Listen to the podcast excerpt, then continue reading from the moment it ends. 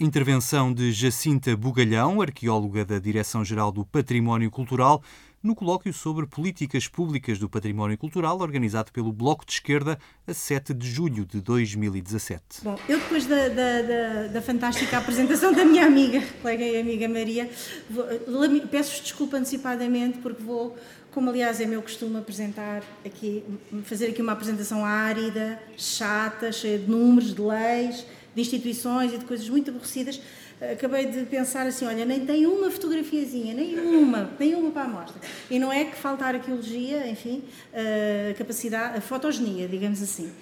mas pronto, farei o melhor que puder e esta é a minha abordagem espero que não seja de todo inútil. Vamos lá ver se eu consigo que isto funcione. Consigo, sim senhor. Olha, até foi depressa demais. Uh, então, do, uh, do que é que falamos quando falamos de arqueologia? Estão aqui muitos não arqueólogos, acho que Uh, queria só dar-vos esta primeira, uh, digamos que esta primeira nota. Uh, a arqueologia, ou melhor, neste caso mais particularmente, que é o que, que, irei essencialmente falar, é do património arqueológico, do património arqueológico imóvel, ou seja, dos sítios arqueológicos, dos vestígios arqueológicos que, como se dizia em linguagem antiga, jazem ou seja, estão em depósito arqueológico, estratificados ou não, normalmente estratificados no subsolo, por vezes sem ser no subsolo. Uh, e este tipo de património tem duas características que o tornam, lhe dão uma particular fragilidade. Uma primeira característica tem a ver com a sua, uh, a sua abundância e dispersão. Uh, este gráfico que aqui apresento tem a ver com a evolução do número de sítios arqueológicos inventariados ao longo do tempo. Portanto, estamos a falar em Portugal continental, neste momento, mais coisa, menos coisa, ah, de um pouco mais de 33 mil sítios arqueológicos inventariados. Claro que há mais, estes são os que estão inventariados. E, e ainda dentro desta primeira característica, a questão da dispersão na paisagem. Uh, portanto, tem esta, estas duas são é, é um património muito abundante e muito disperso na paisagem. Pode-se dizer, eh, assim, de forma, enfim, um pouco uh, caricatural, que, é, que a arqueologia está em todo lado, digamos assim. E depois, uma outra segunda característica é a sua invisibilidade. Ao contrário eh, uma, da parte de, de, do, do, património, enfim, uh, edificado, uh, enfim, que a minha colega, que a Maria acabou de apresentar, e, e, e como se viu bem, aliás, é um património, a arqueologia é um património que, na maior parte, na esmagadora maioria dos casos, não tem visibilidade imediata, ou porque está enterrado, uh, ou porque, mesmo quando desenterrado pelos arqueólogos, digamos assim, quando escavado, não tem a expressão uh, material, uh, o volume. E, e, e, até a visibilidade do, do património arquitetónico. E estas duas características são de facto um fator Uh, que torna este de fragilidade para este património, mas por outro lado é também um património que tem um, um, potencial muito grande por estas duas características, principalmente a primeira, de informativo, digamos um potencial de informação sobre a nossa história. A arqueologia de facto é o arquivo, o arquivo, o arquivo que está na Terra, o arquivo humano mas que está na Terra. É, é, é, é, o, nosso, o nosso principal repositório de conhecimento sobre o passado e, principalmente, porque, ao contrário do documento escrito, abrange todos os períodos de, da presença humana, ao contrário do documento escrito. E agora? Já não quero andar. Ah, aí agora. Uh, bom, então, e uh, o que acontece é que no nosso ordenamento jurídico português, nosso regime, enfim, uh, o regime jurídico aplicável ao património arqueológico, enfim, uh, caracterizou-se por, uh, por, um, por, um, conjunto de legislação e depois também pelo exercício de funções, que são funções de Estado, se quiserem, e que, que ao longo do tempo foram concentrados em organismos que foram funcionando este é assim, uh, que, que, tiveram como função a representação do interesse público, do interesse dos cidadãos, uh, na, na, proteção, salvaguarda, valorização, conhecimento, ai, ai, ai, uh, de, dessa, desse património. Não consigo andar para trás, nem para a frente. Muito, muito brevemente, vamos lá ver se eu consigo. para terem uma ideia, aliás, está, está, ali escrito, portanto, neste caso vamos de, de cima para baixo. Uh, temos aqui os organismos governamentais, não é? Ou melhor, a área governamental que teve responsabilidade sobre a gestão deste, deste património. Ao longo do tempo, um pouco antes da, de 74 e, e até hoje. Eh, como repararão, a tutela em termos políticos no nosso país não é assim em todo lado, não é assim em todos os países, mas no nosso país foi uma, um processo, progressivamente foi-se concentrando sempre na área da cultura. Houve aqui uma altura em que a coisa ainda estava meia mal decidida, não se sabia bem, mas uh, foi sempre na área da cultura. E depois com tutelas ainda, governamentalmente falando, também que aqui eh, revelavam alguma instabilidade em termos de opção, mas depois, pouco a pouco, foram-se concentrando aqui na cultura, aqui com um pequeno episódio de bens culturais do género. Ah, não, eu acho que estava a funcionar bem. Eu acho que. Ele atrás, ele tem um. um... Chatice. Isto assim não tem graça nenhuma. Olha, não interessa. Ai, mas eu tenho que mostrar o IPPC. Parou. Pronto. Depois, obviamente, é a tutela política, enfim, é a tutela política, mas dentro depois temos o, Estado, não é? os organismos públicos, que depois têm as funções que a lei lhes atribui e que são funções, no nosso caso, em Portugal, bastante abrangentes, assim, têm, uma, têm, têm sido, ao longo do tempo, bastante abrangentes.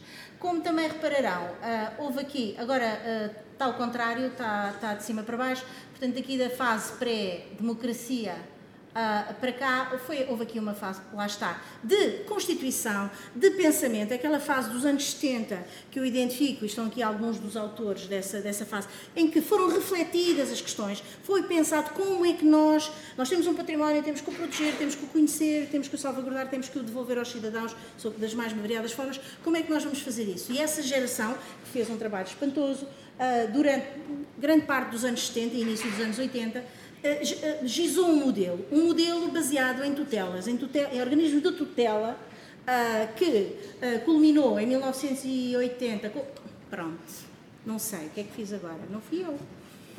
Com a criação do Instituto Português do Património Cultural, que era um organismo que era um organismo uh, que tinha uh, competências muito alargadas em todas as áreas do património. Não vou agora aqui uh, especificar, nem interessa muito. Esse organismo tinha tinha, teve uma primeira experiência muito bem sucedida de desconcentração através da criação dos Serviços Regionais de Arqueologia. Reparem que era um organismo que tinha competências sobre o património arquitetónico, etnológico, museus, arquivos, bibliotecas, eu sei lá, mas muitos deles, obviamente, com serviços dependentes, com, com com organismos uh, desconcentrados, mas a primeira experiência de desconcentração propriamente dita, de, digamos que de estender uh, raios para que se trabalhasse mais próximo da realidade, foi da arqueologia. Isso não terá sido por acaso. Mudem lá, então, obrigada. Pronto, continuando, novamente de cima para. para uh, houve depois uma, um, movimento de separação temática por áreas de património, com a criação do Instituto, uh, com a criação do. Está aqui qualquer coisa que não me parece estar bem, mas enfim.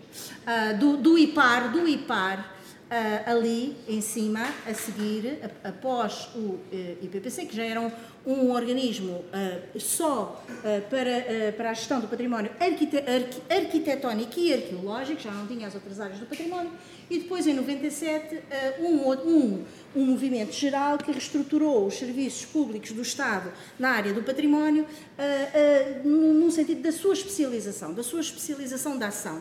Portanto, foram criados organismos para as diversas áreas, foi na altura também criado o Instituto Português de Conservação e Restauro, enfim, o Instituto Português de Património Arquitetónico, já existia, enfim, eh, museus, etc. E as outras áreas que já tinham sido, digamos que, segmentadas uh, deste bolo.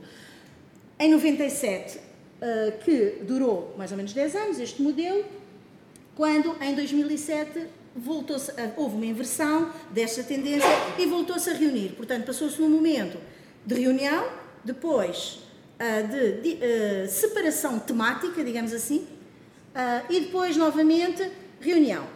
Acontece que esta reunião, ao contrário da, da, da, anterior separação, não se deveu propriamente a um momento diagnóstico sobre a, a eficiência, a eficácia, os bons resultados uh, do, do, dos organismos que geriam o património, mas sim por motivos completamente alheios ao património cultural e que são os motivos da gestão orçamental, do controle de orçamentos, uh, do controle de custos, de, enfim, foi o tempo do PRACE, mais tarde do PREMAC e do, dos vários programas de reestruturação da administração pública, uh, que no sentido da sua contração, contração, menos Estado, muito menos Estado, isto é demais, vamos lá voltar aos bons, aos bons velhos tempos.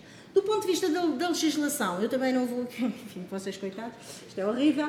Mas enfim, isto é um quadro que tenta aqui explicar como é que estas coisas, uh, uh, em termos de, de, de, enquadramento jurídico, também se passaram. O que está a vermelho são, é a legislação que está em vigor e a outra foi. Eu nem posso tocar nisto, porque ele é muito.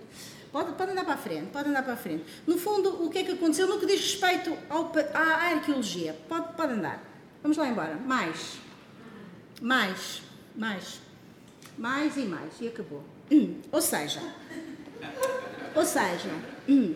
nós vimos do tal modelo, o tal modelo que resultou, digamos que foi o que foi o, o foi o, para a gestão do património uh, cultural uh, o que resultou da, do, da Revolução de 74, do 25 de Abril e do processo de democratização, resultou aquele, o IPPC, que tinha um modelo, que foi uma coisa pensada, enfim, criada e que depois tinha um departamento de arqueologia e serviços regionais de arqueologia. Depois temos uh, o, um, um, primeiro momento de, lá está, de separação uh, temática, de especialização dos organismos, com o IPAR, onde já só existia um departamento de arqueologia, os serviços regionais de arqueologia desapareceram e foram integrados nas direções regionais do IPAR. Depois, em 97, como referi há pouco, com, naquele momento que equivale que corresponde ao primeiro governo de Guterres, há um, um, um, projeto, mais uma vez estruturado, pensado, com base em diagnóstico e tal, e perspectivo, para tentar uh, melhorar a realidade, fazer coisas diferentes e, e, melhores, etc., que, onde tínhamos o Instituto Português de Arqueologia, com a estrutura que vem para ali, mais ou menos descrita, com, com também com serviços, uh, com organismos uh, dependentes, e também, principalmente, aqui, a, questão da, da, desconcentração, ou seja, da, da, da, cobertura do território de forma mais efetiva. Ah, quando o movimento se inverteu e houve a contração, foi criado o IGESPAR, novamente juntou-se várias coisas, ah, toda aquela estrutura foi concentrada em duas divisões, mantivemos ainda o Parque Arqueológico e depois o museu, que entretanto inaugurado, o Val do Coa, e as extensões ah, territoriais, naquela base da força de bloqueio, lá se conseguiram segurar. Mas foi por pouco tempo, porque em 2012, com a criação da DGPC, e a, a, a continuidade que já vinha de das DRCs, que entre si dividiram a tutela do património arqueológico, as funções de tutela do património arqueológico, não existe nenhuma das estruturas, nenhum organismo uh, especializado, específico na gestão arqueológica. Não existe nem, nenhum, nenhum único, nem sequer o Parque Arqueológico do Val do Covo, porque, como sabem, está entregue a uma fundação, portanto não integra a estrutura do Estado. Eu agora deveria explicar-vos este, este, este devia explicar como é que funciona, uh, uh, como é que funciona uh, a gestão do património arqueológico em Portugal e, no fundo, a ideia era tentar perspectivar aqui de alguma maneira quais são os problemas com que as políticas públicas em património cultural se devem deparar. Portanto, neste momento, nós temos um modelo que funciona com um Estado um, organismos públicos, o Estado, com uma tutela política, uma tutela administrativa da administração, que têm um conjunto de competências muito importantes, são competências de regulação, de fiscalização, de licenciamento, de promoção da investigação, uh, de. enfim, várias, mais à frente falaremos mais, aliás, eu acho que elas estão ali, alguns mais ou menos aqui faladas. O Estado desempenha estas funções com o financiamento que lhe vem dos impostos, mas a atividade arqueológica propriamente dita, como veremos a seguir, não, praticamente não está na esfera do Estado. Ou seja, os, os, trabalhos arqueológicos, a atividade arqueológica não é desempenhada pelo Estado. É essencialmente desempenhada por uh, uh, arqueólogos, empresas de arqueologia e unidades de investigação, autarquias, associações, já veremos como. Uh, grande parte do financiamento da atividade arqueológica das escavações, das prospeções, acompanhamentos, conservação restauro, etc., não é pago através dos impostos, mas é pago pelos promotores de obra, por estes senhores aqui. Por todos nós, digamos assim, por quem promove os projetos. Ao abrigo do princípio do poluidor pagador, os projetos têm que ter uma parte do financiamento, tem que servir para pagar a atividade arqueológica. Feita que é, desenvolvida que é esse trabalho arqueológico, essa, essa ação, uh, tem que haver produção de informação técnico-científica, relatórios, num primeiro momento, publicações, divulgação, tem que passar para o ensino, participação na gestão do território, etc.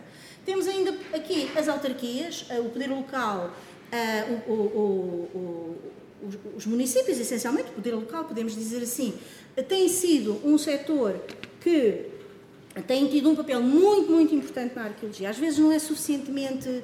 Nós, nós, nós chamamos muitas vezes a atenção para os problemas da ação do, dos municípios, dos autarcas, eh, na salvaguarda do património arqueológico.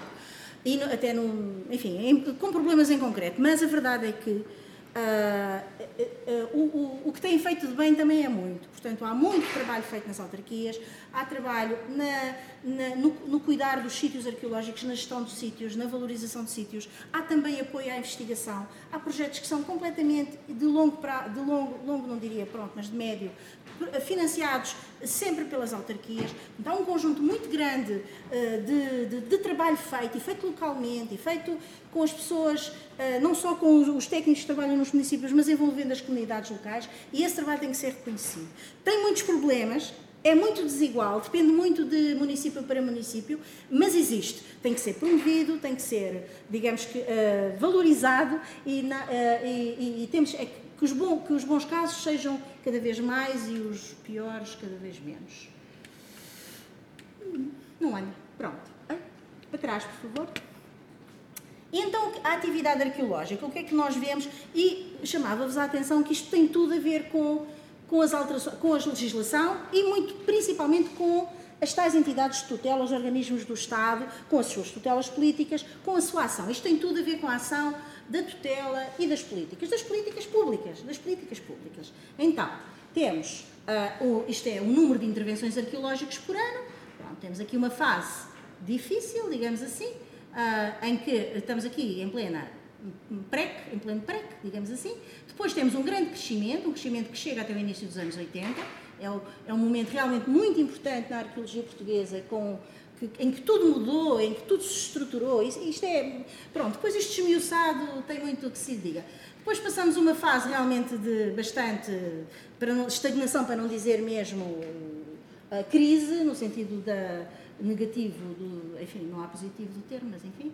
E depois, novamente, aqui a partir de 97, lá está uh, um crescimento bastante também acentuado e depois aqui nos últimos tempos, novamente, aqui uma crise. Isto é variação anual, aqui em, no, em números absolutos está esta curva aqui. É claro que, uma vez que a atividade arqueológica decorre, como eu expliquei, muito dos promotores de obra, a atividade arqueológica é muito influenciada pela economia, pela economia, digamos assim. Se a economia está em crise, a atividade arqueológica decresce. Se a economia cresce, a atividade arqueológica também cresce em princípio, mas não é o único fator.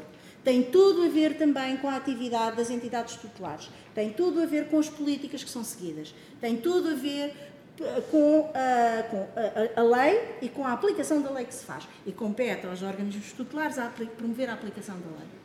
A atividade, como eu vos digo, reparem nas colunas azuis, prevenção, arqueologia preventiva. Se olharem para os anos, compreendem, este, este gráfico é, já não tem anos recentes, mas a, a, a realidade é absolutamente idêntica, não, não, não, faz mal. Ou seja, nós temos uma atividade arqueológica absolutamente dependente das obras e dos projetos, projetos e obras. E quem é que paga isto, como eu vos dizia naquele gráfico muito esquisito e baralhado no início? Paga essencial, é um financiamento indireto ou seja, a arqueologia não, não é financiada pelos impostos dos portugueses. É um bocadinho, pouquinho, um pedacinho muito pequenininho, muito pequenininho. Em grande parte, quem financia a, a, a atividade arqueológica é, é, toda a sociedade é, é, e é de forma indireta, por via dos projetos e obras. aqui está, indireto, privado. É, é, Devo-vos dizer que estes dados são muito difíceis de aferir. Este gráfico deve ser entendido apenas como sua, nas linhas de tendência e não com os valores em si, que não é relevante. Mas aqui temos apenas um financiamento que poderá ser direto, isto com esta referência, se fosse hoje, uh, era ainda menos, de 11% de financiamento direto, tudo o resto é financiamento indireto, corrente, projetos e obras. Andou. E quem faz, mais uma vez, já tinha referido, mas aqui com mais alguns números, enorme, e, e, mais uma vez com o mesmo período de referência, os dados mais recentes estão quase a sair, estão quase a sair, mas agora ainda são estes. Mas não será muito diferente. O que nós vemos é que temos o Estado aqui com 1%, o central, a administração pública central, autarquias, lá está, um valor importante, um valor que tem margem de crescimento, um valor que deve ser promovido o seu crescimento. Nós temos que ter uh, arqueólogos e, e arqueologia em todos os municípios, em todo o território, porque isso é que é relevante, isto é que interessa do ponto de vista da política pública. Interessa que não estar concentrado. É, é, a, a, a arqueologia municipal é o setor que nós devemos acarinhar mais. Em termos de políticas públicas, volto a dizer, porque faz-nos falta como pão para a boca por muitas razões, por muitas razões. E depois, a, a grande atividade decorrente uh, da arqueologia preventiva, lá está em cima, com o financiamento indireto decorrente dos projetos, e é uma arqueologia sob contrato. Portanto, que temos uh, aqui as empresas, neste momento as empresas já apresentam valores superiores a 70%, seguramente, e ainda temos aqui uh, um, uma fatia relevante uh, de profissionais liberais, uh, liberais ou, ou, trabalhadores em regime trabalho em regime independente que também asseguram uma parte deste, deste trabalho sob contrato.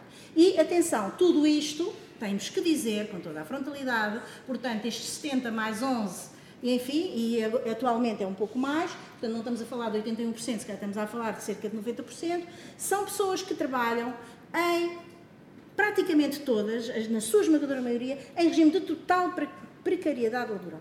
Portanto, isto é a situação dos arqueólogos em Portugal, em termos de condições de trabalho, no que diz respeito ao exercício profissional, às, às, condições do seu exercício profissional, é dramática. E não dá bom resultado, porque não é só mau porque é mau. É mau porque tem consequências muito más para o trabalho que é desenvolvido, para a qualidade do trabalho, para as, para as formas como, como, como o trabalho decorre, etc.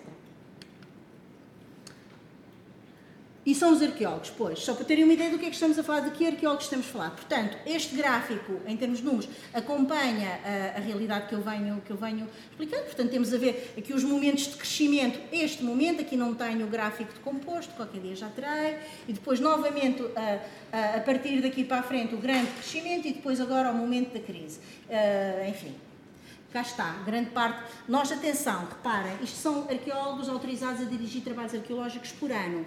Uh, este valor, 541, quer dizer que o ano passado tínhamos 541 arqueólogos? Não. Estimo que, que nós tenhamos a, a, trabalhar neste momento em Portugal cerca de mil, entre 1000 a 1200 profissionais, arqueólogos, arqueólogos, uh, e que ganham a vida com a arqueologia. E desses 1000, 1200, cerca de 90%, talvez um pouco menos, vamos ser otimistas, 85%, trabalharão em regime precário. Precário. Recibos verdes, recibos verdes, recibos verdes, etc. E pode passar. As empresas. As empresas de arqueologia surgem em meados dos anos 90.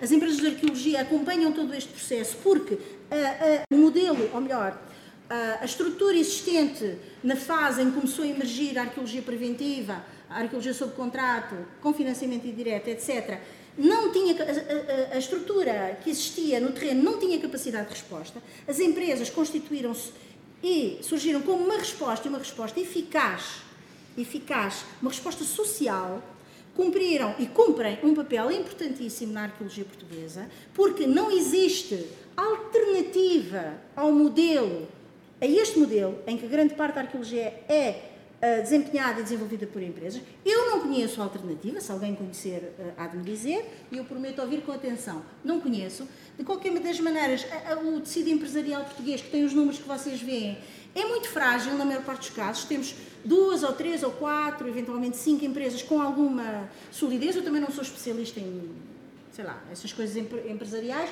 mas parece-me que, que, que no, no, geral, são estruturas muito frágeis, eh, que apresentam muitos problemas. Como é óbvio, sofreram bastante com a crise.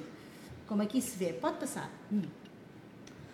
esta arqueologia sob contrato preventivo e de financiamento indireto acontece, portanto, a nível nacional, vê este gráfico em cima, a azul temos a as atividade arqueológica nacional, os anos estão aqui em baixo, aqui em blocos de 5, uh, veem as colunas azul a crescer e a vermelho temos a arqueologia urbana, ou seja, a arqueologia que se faz em espaço urbano, nas cidades, nas cidades atuais, nas, no, nas nossas cidades. E como veem, para além do crescimento absoluto, há permanentemente um crescimento percentual desta arqueologia urbana. Uma parte muito considerável, quase metade da arqueologia que se faz em Portugal atualmente, é nas cidades, não é no campo. Não é no campo, é dentro das nossas cidades. E, um, pronto, mais uma vez, obviamente, é quase toda de, em uh, regime de arqueologia preventiva, sob contrato, financiamento indireto e com precariedade laboral também, já agora. Destas cidades, como aliás dizia a minha amiga Maria, uh, Lisboa e Porto, e neste caso Coimbra, uh, salientam-se em número. Lisboa é incrível, é, enfim, é, é, brutal. E depois temos um, um, conjunto grande de cidades, e há outras, não é? Uh, com Uh, com muito menos intervenções arqueológicas, mas onde ela também é uma presença constante. Só que são cidades, do ponto de vista arqueológico, mais pequenas e, portanto, com, com, com menos atividade. Lisboa é colossal e não tem comparativo a nível nacional, nenhum, e esta é a curva de Lisboa. Mesmo quando a arqueologia portuguesa estava a descer, Lisboa continua a subir. O primeiro ano em que houve um ligeiro decréscimo foi o ano passado. Ah, e Lisboa representa, neste momento, 20% da atividade arqueológica nacional. Para além da arqueologia urbana, que da arqueologia preventiva uh, abrange, como viram, uma grande, uma grande fatia, temos também a arqueologia que decorre dos processos de avaliação de impacto ambiental. E estes decorrem essencialmente em meio não urbano. Também, como se vê, o que aconteceu. Oi, oi. Também era para eu me despachar. Já está tudo cansado. Não consigo andar. Anda para trás um bocadinho. Já está. Pronto, aqui, está bom. E a, a, a, crise é bastante evidente neste gráfico, tal como neste, que se refere à elaboração de instrumentos de gestão e ordenamento do território, dos PDMs, do ordenamento florestal, dos planos de urbanização, de tudo isso. Toda, todos, a elaboração e execução de, de, destes, destes IGTs, destes instrumentos de gestão do território, têm que ter a arqueologia, salvaguarda arqueológica associada e tem-no tido. Concluindo, o que temos é um, um modelo uh, de atividade arqueológica muito desigual. Para a frente, por favor. Esta matriz de stakeholders, para terem uma ideia, uh, está, tem esta configuração assim, mas pode para a frente. Quando devia ter assim, ou seja, nós temos concentrado Uh, no quadrante uh, das entidades ou agentes com menos poder, mas mais interesse, estão concentrados. E os que têm mais poder têm menos interesse.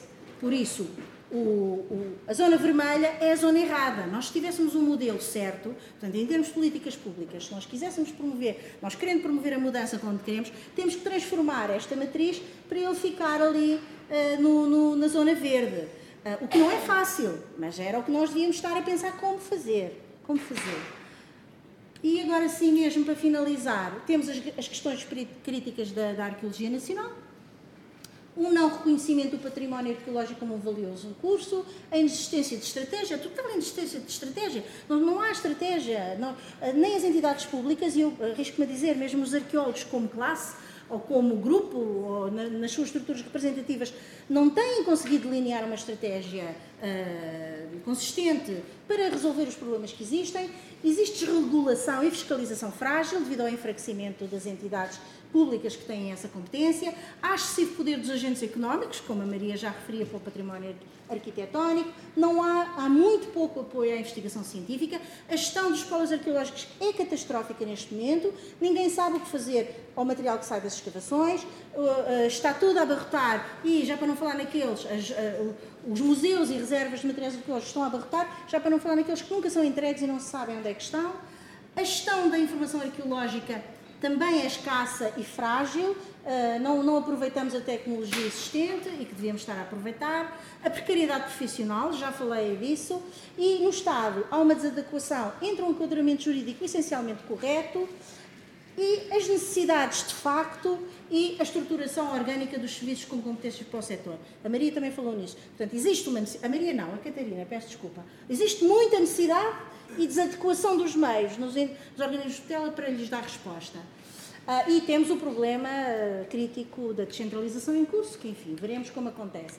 Eu, pessoalmente, e para não terminar com, e para não, não deixar de terminar com algum tipo de propostas, não vou ler, mas eu, não é, não é consensual, muitos dos meus colegas arqueólogos não concordam com isto, mas eu acho que a melhor forma de resolver os problemas em termos de políticas públicas, os problemas da arqueologia, é com a existência de uma tutela forte, de um organismo de tutela forte. E não só forte, especializado, um organismo de arqueologia, de tutela da arqueologia, com especializado, com foco na arqueologia, com cadeia hierárquica, com processo de decisão, toda a cadeia hierárquica processo de decisão de arqueologia e depois os políticos decidirão porque a administração uh, propõe, os políticos é que decidem, para isso os elegemos.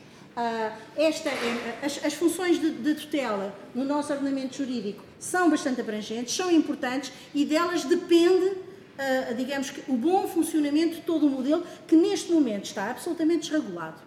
E acabou.